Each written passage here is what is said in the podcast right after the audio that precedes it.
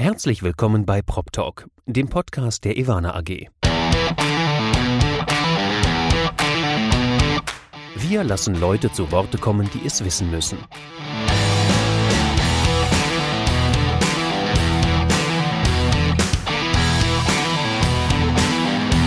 Aus der Branche für die Branche. Mit Ihrem Moderator Andi Dietrich.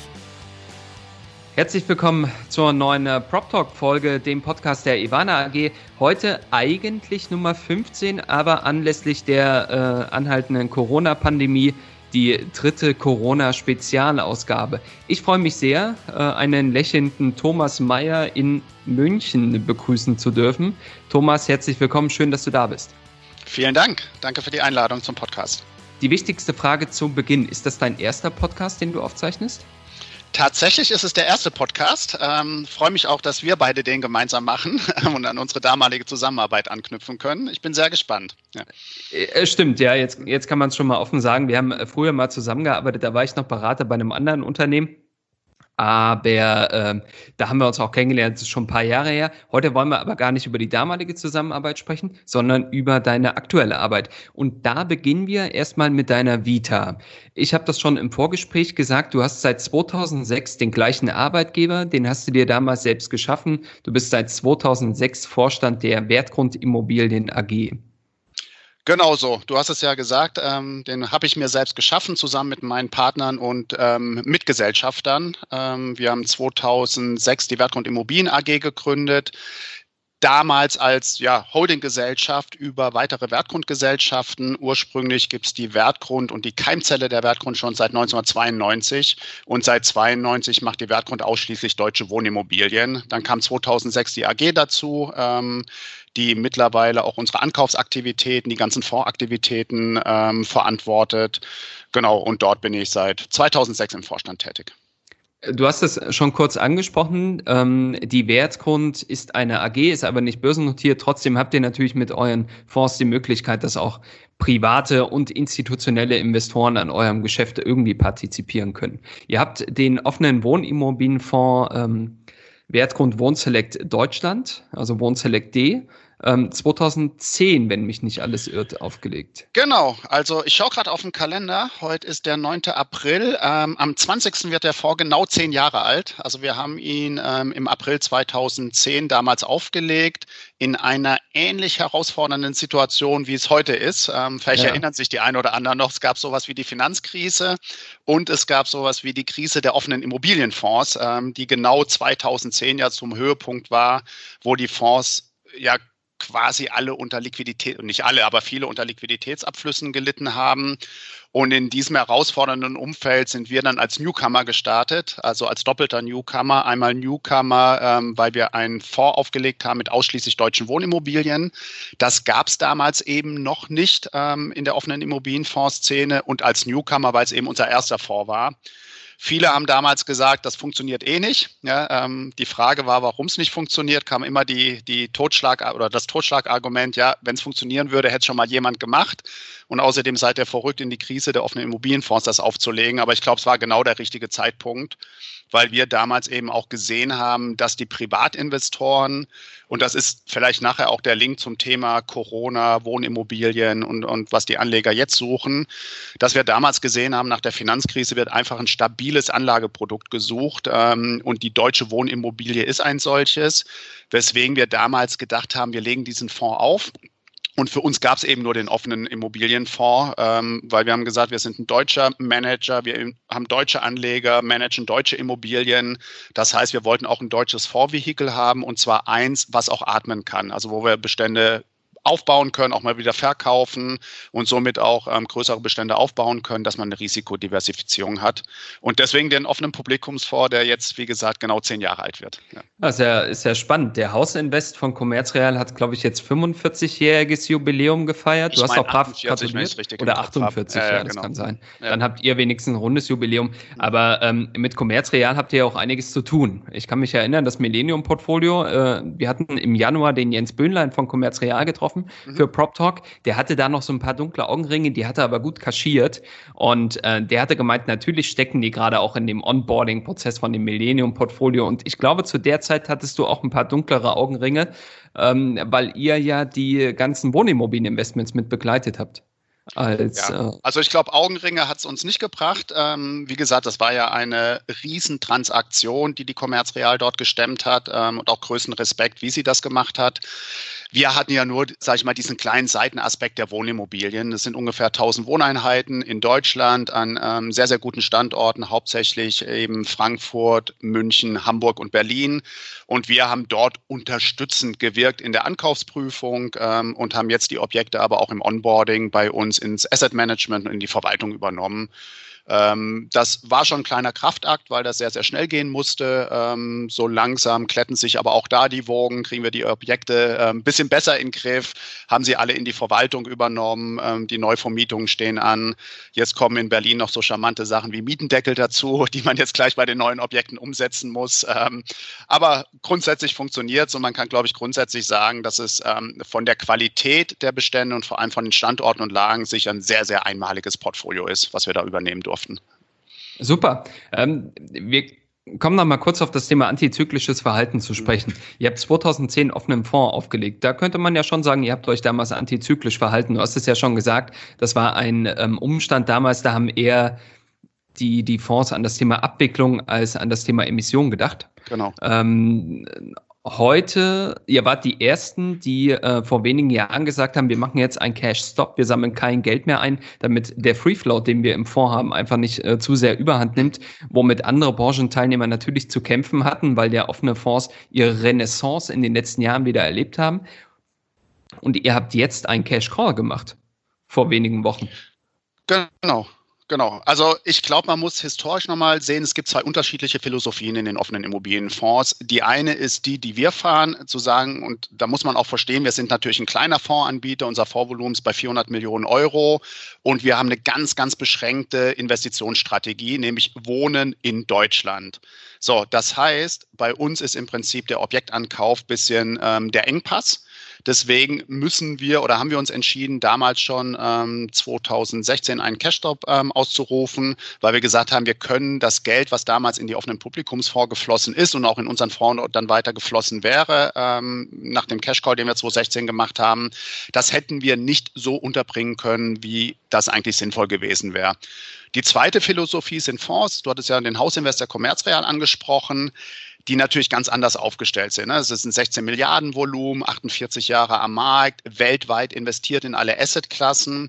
Dort ist die Strategie zu sagen, wir halten den Fonds jeden Tag auf. Also genau die gegenteilige Strategie, die aber, glaube ich, Sinn macht aus Sicht der Commerzreal, mit der Commerzbank im Hintergrund, mit dem Vertrieb im Hintergrund, mit den Anlegerstruktur im Hintergrund.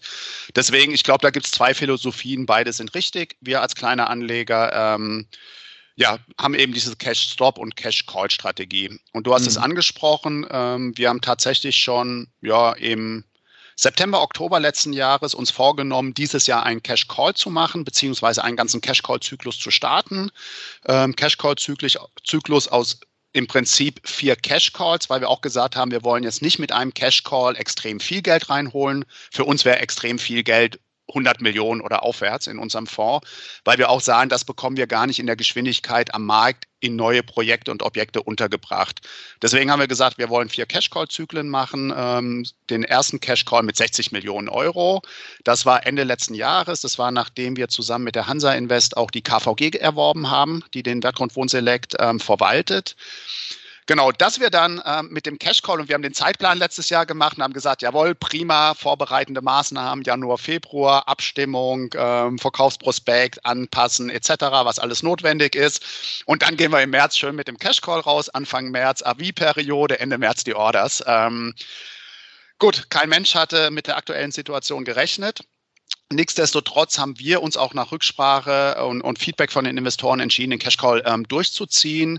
Und es war tatsächlich so, und da kommt jetzt auch wieder der Connex zu 2010 in die Krise, dass eigentlich die Situation genau die war, dass wir in dem Cash Call deutlich überzeichnet waren.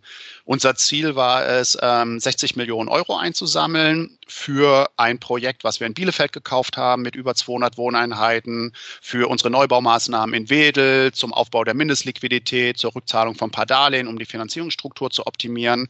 Und wir hatten Zusagen, die lagen um die 100 Millionen Euro. Also das heißt, wir haben Zusagen abgewiesen und sind jetzt, ähm, ich sag mal, irgendwo zwischen 60 und 70 Millionen Euro rausgelaufen, ähm, also genau in unserem Zielkorridor. Und das obwohl die Orderphase Ende März, sage ich mal, wirklich ja in die Hochphase der, ich nenne es mal Corona-Hysterie und Verunsicherung an den Kapitalmärkten gefallen ist. Wir hatten ganz, ganz wenige Anleger, die zurückgezogen haben, kleine Orders, die gesagt haben, oh, wegen Corona, mir ist jetzt alles zu unsicher, ich halte Liquidität. Ähm, wir hatten eher die gegenteilige Situation, auch dass viele Anleger gesagt haben, na, jetzt erst recht in die Wohnimmobilie. Das mhm. scheint dann doch irgendwo noch stabil zu sein, ähm, während ja bei den anderen Immobilienarten, Einzelhandel, Hotel, ähm, ja momentan so ein bisschen die Probleme offensichtlich werden. Also der Cash Call hat gut geklappt. Wir haben seit letzte Woche wieder einen Cash Stop. Das Geld ist eingesammelt und ähm, wird jetzt in die Zwecke investiert, die ich vorher genannt habe. Okay, wir müssen äh, vielleicht mal der Vollständigkeit halber, weil wir natürlich nicht live ausstrahlen, sagen, heute ist Donnerstag, der 9. April. Das Stimmt. heißt, wir sind noch mitten ja. in der Corona-Pandemie und es ist noch nicht ja. absehbar, wann die Bundesregierung die Maßnahmen lockert, die wir haben. Wie geht stimmt, ihr eigentlich ja. als Wertgrund damit um? Also wir haben ja verschiedene Ebenen. Wir haben einmal die Ebene der Firma. Ähm, auf der Firma reagieren wir so, wie, glaube ich, viele Dienstleistungsunternehmen reagieren, indem wir im gesamten Münchner Team und in München sitzen bei uns im Prinzip die Wertgrund Immobilien AG mit Ankauf, Finanzierung, Investorenbetreuung und die Wertgrund Asset Management, wo wir eben auch das ganze Reporting, Controlling, Steuerung der Fonds machen. Dort ist es so, dass wir, ja, muss man sagen, 90 Prozent der Mitarbeiter im Homeoffice haben, was hervorragend funktioniert. Wir sind alle über Microsoft Teams, so wie wir beide jetzt auch verbunden. Ähm, die Calls gehen weiter, jeder kann von zu Hause prima arbeiten und im Büro ist eine Notbesetzung, dass eben auch, sag ich mal, Rechnungen, die per Post eingehen, noch bezahlt werden. Ähm, also dass der Bürobetrieb auch einfach läuft. In der Hausverwaltung, in der Vermietung sieht es ein kleines bisschen anders aus. Da waren nicht alle Mitarbeiter sofort Homeoffice-fähig. Da haben wir es jetzt geschafft, dass ähm, ungefähr 50 Prozent Homeoffice-fähig sind. Okay arbeiten aber teilweise noch mit, äh, sage ich mal, dem größten Teil unseres Teams dort ähm, in den Büros vor Ort. Das sind zwei getrennte Immobilien. Das heißt, selbst wenn in einer Immobilie mal ein ähm, oder in einem Büro ein, ein Fall auftreten würde, könnte man das andere Büro noch aufrechterhalten und Homeoffice. Somit haben wir hier irgendwo eine doppelte Sicherung. Das heißt, auf, Immobil äh, auf, auf Firmenebene funktioniert das sehr gut. Dann muss man ja runterschauen auf Immobilienebene und auf die Ebene der Fonds. Ähm, da kann man sagen, dass es momentan auch noch sehr stabil aussieht. Wir haben natürlich ähm, das Thema in den Gewerbeeinheiten, die wir betreuen. Das sind ungefähr so 200, 250 Stück, wo jetzt knapp 20 Prozent der Mieter angekündigt haben, dass sie vermutlich April, Mai, Juni ihre Miete nicht zahlen können. 20 Prozent? Okay. 20, 25 Prozent der Ge okay. Gewerbemieter. Ähm, bei den Wohnungsmietern ist es so, das ist noch im Promillbereich. Also mhm. das ist noch nicht mal zweistellig. Ne? Also es sind noch keine zehn Mieter aus dem Wohnimmobilienbereich, die uns kontaktiert haben. Wir werden das jetzt im April ganz, ganz genau beobachten. Jetzt gehen ja gerade die ganzen Mietläufe. Ähm, und wir werden dann Mitte April sehen, wie viel Wohnungsmieter tatsächlich gezahlt haben oder auch nicht gezahlt haben. Aber von anderen Immobilien und befreundeten Immobilienunternehmern hören wir auch schon, dass dort im Prinzip nur ein verschwindend geringer Teil aufgrund der Corona-Pandemie ähm, die Mieten nicht zahlt. Mhm. Genau, jetzt muss man auch noch mal schauen, wie es ist auf regulatorischer Ebene. War ja diese Woche dann auch im Gespräch, dass ähm, Wohngeld vereinfacht wird, dass es Vorschüsse geben wird auf Wohngeld.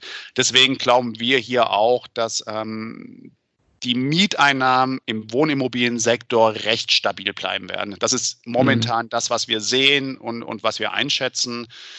Genauer werden wir das in vier, fünf Wochen sagen, wenn auch noch die Mai-Mieten durch sind, je nachdem, und du hast es ja vorher gesagt, ähm, wie lange noch die Kontaktsperre gilt, ähm, ob die gelockert wird. Ich glaube, das hat natürlich massiven Einfluss auf die finanzielle Möglichkeiten unserer Miete auch.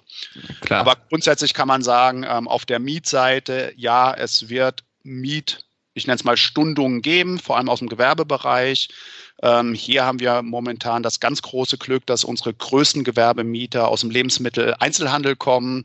Ah, okay. Ähm, ich glaube, Namen darf man, darf man im Podcast nennen. Ne? Also wir haben Rewe als Mieter, Gerne. Natura, Bio Company, DM, also alles Unternehmen, die jetzt aufhaben und wirklich ja die tägliche Versorgung ähm, der Menschen und auch unserer Mieter sicherstellen.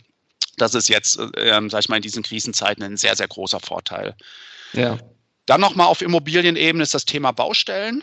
Da erleben wir so ein bisschen Zwiegespalten. Also bei den großen Baustellen, sprich bei den eigenen, ähm, wo wir selber, sag ich mal, in Wedel bei Hamburg zum Beispiel Wohnungen bauen oder wo wir von Projektentwicklern ähm, uns Objekte bauen lassen, kann man sagen, laufen alle Baustellen noch. Es ist alles ein bisschen verzögert. Ähm, der Hintergrund ist einfach der, dass Arbeitnehmer fehlen auf dem Bau. Ähm, viele, die aus dem auch osteuropäischen Ausland kommen, jetzt nicht mehr nach Deutschland reingekommen sind. Die Baustellen laufen aber. Ähm, das macht momentan noch einen ganz vernünftigen Eindruck. Also wir rechnen hier momentan nicht mit größeren Verzögerungen. Es wird mhm. Verzögerungen mhm. geben, aber nichts, was ähm, relevant ist. Interessanter ist es schon so ein bisschen im Bereich Wohnungssanierung. Also wenn Mieter ausziehen, dann die Wohnung wieder herzurichten. Da war es in der Vergangenheit so, dass wir uns extrem schwer getan haben, überhaupt Unternehmen zu finden. Unter anderem auch in deiner Heimatstadt ist das nicht ganz einfach in Erfurt. In ähm, Erfurt, ja. Genau, Unternehmen zu finden, die, die ähm, Zeit und Kapazitäten haben, die Wohnungen zu sanieren. Ähm, das dreht sich momentan ein bisschen um. Ja, mhm. also man merkt, dass durch die Corona-Pandemie das weniger Umzüge gibt, ähm, es gibt weniger Kündigungen, ähm, es gibt so gut wie keine Neuvermietungen momentan, weil einfach die Besichtigungen nicht durchgeführt werden und natürlich auch Mietinteressenten verunsichert sind, wenn sie jetzt eine neue Wohnung anmieten, ob sie überhaupt ein Umzugsunternehmen beauftragen dürfen. Da sieht man, da kommt so ein bisschen Stillstand momentan rein in das ganze Thema Wohnungssanierung, Neuvermietung. Ähm, hat den positiven Nebeneffekt, dass wir die Wohnungen, die wir momentan ähm, leer haben oder die gerade leer geworden sind durch Umzüge, dass wir die aktuell sanieren können. Und das haben wir jetzt auch als in der Firma so als Maßgabe, dass wir gesagt haben, wir sanieren jetzt all das, was momentan leer steht, um dann nach, sag ich mal, dieser ähm, ja, Corona-Krisenzeit dann auch einfach ganz normal die Neuvermietung wieder starten zu können. Mhm. Okay. Du hast äh, zwar vorhin gesagt, äh, dass mit dieser Krise niemand gerechnet hat, das kann ich dir aber nicht ganz so abnehmen, denn ich habe einmal in der Presse rumgeblättert. Und du hast im September 2019, wo noch kein Mensch Corona äh, in den Mund genommen hatte, ähm, hast du geschrieben, Wohnimmobilien werden nicht immer so gut performen wie heute. Das heißt, du hast wahrscheinlich damals nicht den konkreten Fall einer Pandemie, die sich auf die Märkte auswirkt, im Blick gehabt, aber du hast schon damals damit gerechnet, dass es eine Seitwärts- oder eine Abwärtsbewegung geben könnte in den Märkten, auch in Deutschland. Du hast damals drei Möglichkeiten vorgeschlagen. Über eine würde ich gerne mal zu sprechen kommen, weil sie auch so mhm. gesellschaftlich relevant ist. Du hast vorgeschlagen, dass offene Wohnimmobilienfonds wie euer oder offene Immobilienfonds auch in das Thema sozial geförderter Wohnraum investieren können, weil man da natürlich eine ganz andere Mietsicherheit hat. Und äh, das fand ich ganz spannend. Konntet ihr seit September da schon ähm, irgendwas bewegen? Also habt ihr schon Zugänge erhalten zu dem, zu dem Asset? Also ich glaube, die Aussage, ähm, die du jetzt gerade zitiert hast, muss man ein bisschen relativieren. Ähm, das steht jetzt so da, als ob wir so klug wären und, und das alles gewusst hätten. Das ist also überhaupt nicht der Fall. Der Hintergrund dieser Aussage war immer, dass wir ja wirklich jetzt Ende letzten Jahres wirklich so nach zehn Jahren so einen Superzyklus hatten, gerade in der Wohnimmobilie. Ne? Ich habe gesagt, 2010 haben wir unseren Publikumsfonds aufgelegt, in eine Krise rein, niedrige Immobilienpreise aus heutiger Sicht. Keiner wusste, wie es sich entwickelt.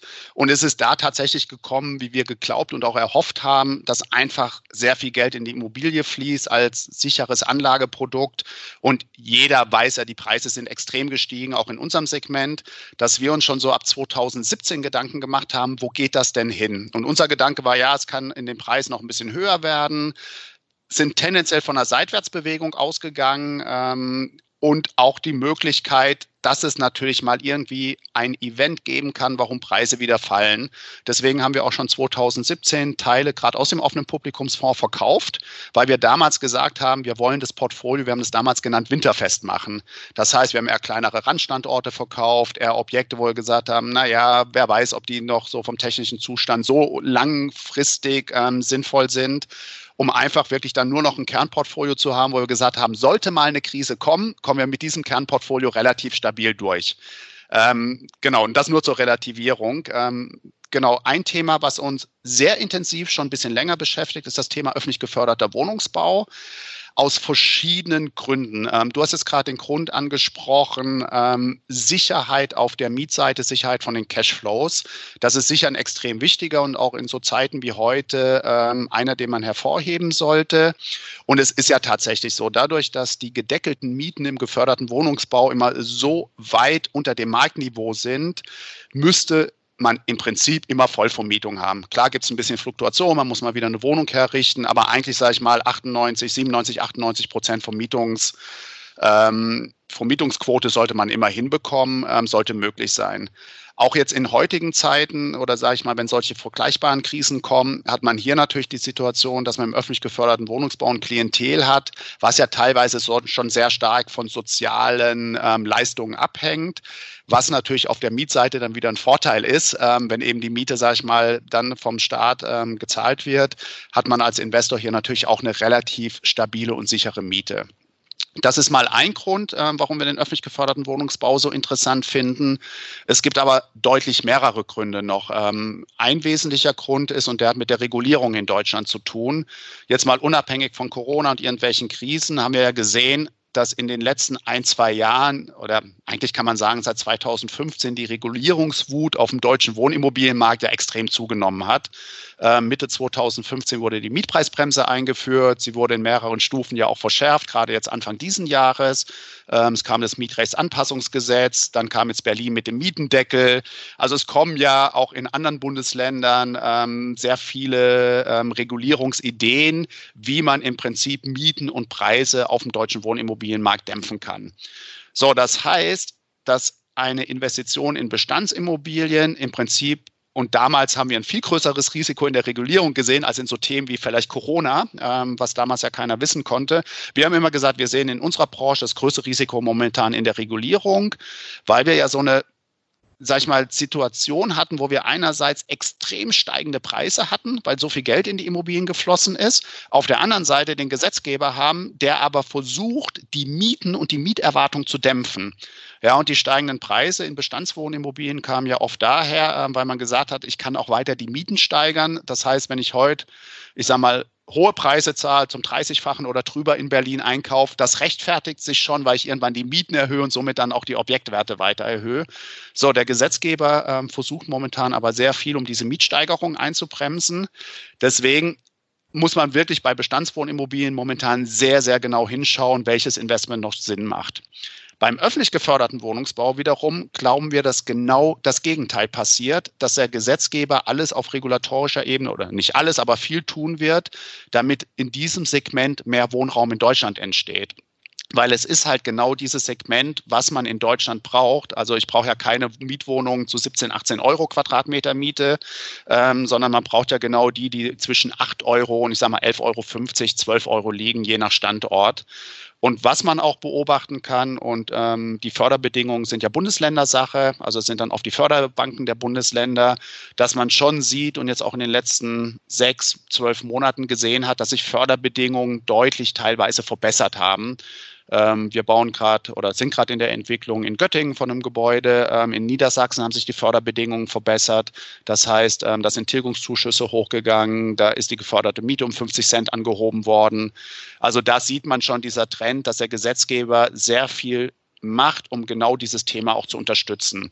Okay. So, und davon abgeleitet, und das ist auch wichtig, auch für unsere Investoren wichtig, sieht man eben, dass das ein Segment in der Wohnimmobilienbranche ist, was einmal gesellschaftlich notwendig ist, von der Politik gefördert wird. Und da sagen wir, das ist natürlich das Segment, in dem wir uns dann auch gerne betätigen wollen, weil wenn das benötigt wird, wollen wir auch dieses Produkt zur Verfügung stellen. Mhm. Ähm, Hintergrund ist natürlich auch ein bisschen der ESG ist in aller Munde. Ähm, öffentlich geförderter Wohnungsbau zahlt natürlich sehr stark auf das S ein, auf Social, auf Sozial mhm. ähm, oder Social Impact Investing, weil man eben preisgünstigen Wohnraum zur Verfügung stellt. Ähm, und es gibt, wie gesagt, auch noch weitere Vorteile. Und das Interessante ist, wenn man diese Projekte klug strukturiert, auch in der Finanzierung klug strukturiert mit den öffentlich geförderten Darlehen, vielleicht kombiniert mit KfW-Darlehen, was wir immer versuchen, um auch, sag ich mal, den Umweltaspekt Energieeinsparung dabei zu haben, natürlich auch um die Tilgungszuschüsse zu mhm. nutzen, bekommt man mit diesen Objekten und Projekten immer noch eine sehr auskömmliche Rendite für heutige Zeiten hin. Ähm, genau, und jetzt beantworte ich deine Frage, sind wir dort weitergekommen? Ja, durchaus. Ähm, also wir haben immer schon gerne Projekte gekauft, wo ein Teil öffentlich geförderter Wohnungsbau drin ist. Wir haben auch immer gern schon Bestandsobjekte gekauft, die noch in der Nachbindungsfrist sind, also auch mhm. noch ähm, gebundene Mieten haben. Und wir haben zum Beispiel, du hast es angesprochen, unsere Kooperation mit der Commerzreal. Wir haben letztes Jahr in München ähm, zwei ausschließlich öffentlich geförderte ähm, Projekte gekauft. Einmal am Nockerberg in München-Heidhausen und einmal auf dem Diamantpark in München-Allach. Ähm, genau, also Klingt. jeweils so über 100 Wohneinheiten, okay. öffentlich gefördert, München-Modell und einkommensorientierte Förderung, also die beiden Modelle, die es in München gibt. Ja. Okay. Sehr gut. Klingt ja nach einer Win-Win-Situation. Wir müssen es aber kurz machen, auch wenn ich über das Thema wirklich noch stundenlang reden könnte, weil ich das auch gesellschaftlich einfach sehr wertvoll finde. Aber ähm, wir müssen auch auf die Uhr schauen. Du hast nämlich auch Corona-Themen äh, vor der Tür, genauso wie alle anderen in der Branche auch. Ähm, ich möchte trotzdem mal, der Podcast wird ja von der Evana AG ähm, präsentiert, äh, produziert, ist ein bekanntes PropTech-Unternehmen. Das Thema Digitalisierung betrifft auch euch als Wertgrundimmobilien AG natürlich. Ähm, ihr wart relativ früh dran und ihr habt jetzt was ganz Spannendes mit unterstützt, eine Tokenisierung. Ihr habt jetzt ein Blockchain-Investment äh, sozusagen gestartet. Genau, genau. Also Digitalisierung hat bei uns auch zwei Ebenen. Die eine ist, unternehmensinterne Prozesse effizienter zu gestalten, wo wir einfach einzelne Prozesse jetzt digitalisieren und programmieren lassen. Mhm. Die zweite Ebene ist einfach, dass wir schauen auf dem Markt, wo gibt es denn Technologien, die ich will gar nicht das Wort disruptiv benutzen, sondern die unsere Branche beeinflussen und vielleicht in Zukunft deutlich mehr Bedeutung erfahren. Und da haben wir für uns die Blockchain ähm, Technologie identifiziert. Einmal auf Ebene, was du angesprochen hast, Thema Investments. Wie kann ich Blockchain-Tokens nutzen, um in Immobilien zu investieren? Da haben wir zusammen mit einem Blockchain-Entwicklungsunternehmen aus München, Datarella, ähm, die auch die größte private Blockchain der Welt betreiben für die United Nations ähm, momentan, und einem Münchner ähm, Gewerbeimmobilienunternehmen, der Hammer AG, haben wir ein Joint Venture gegründet, die Rye Real Estate, mit der wir eben jetzt genau, ich glaube so ungefähr vor drei, vier Wochen den Token, den Connex Coin rausgebracht haben, als tokenisierte Vermögensanlage. Ähm, Genau. Und laut BaFin scheint es die erste tokenisierte Vermögensanlage in Deutschland zu sein, was uns dann mhm. natürlich ein bisschen stolz macht, ähm, da innovativ zu sein. Genau, da sind wir aktuell im Vertrieb.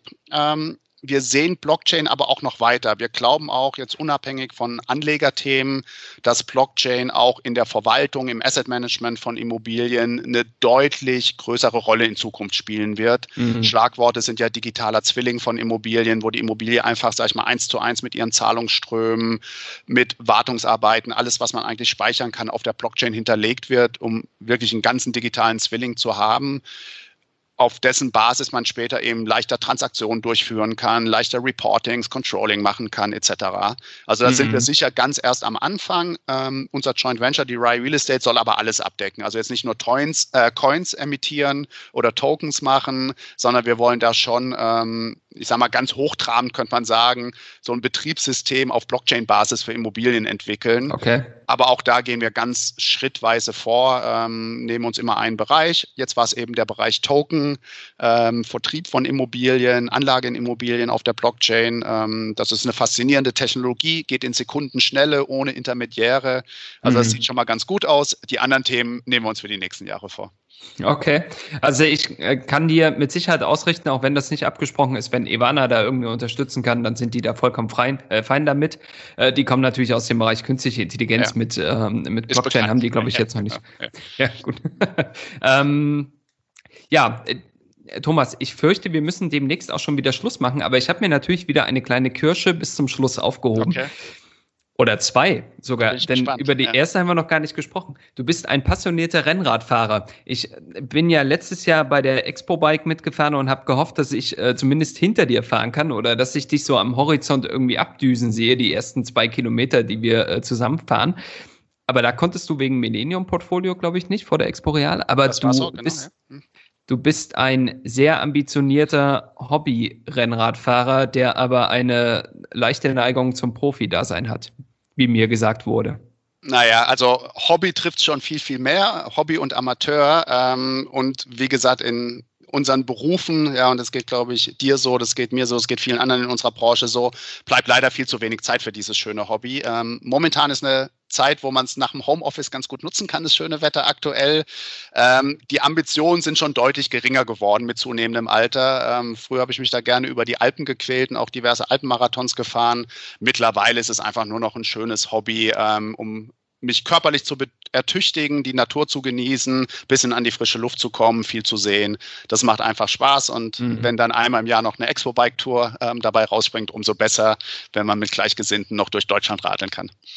Ja, dann ist der Weg nach München zur Expo, den du zurücklegst, auch einfach mal erheblich länger als der, den du sonst nach München zurücklegen Eben, würdest, genau. weil du ja in München ansässig bist. Ähm, und das Zweite, was ich mir aufgehoben habe, du bist ähm, Anhänger der Zen-Meditation, beziehungsweise Anhänger kann man da gar nicht sagen. Du, du meditierst.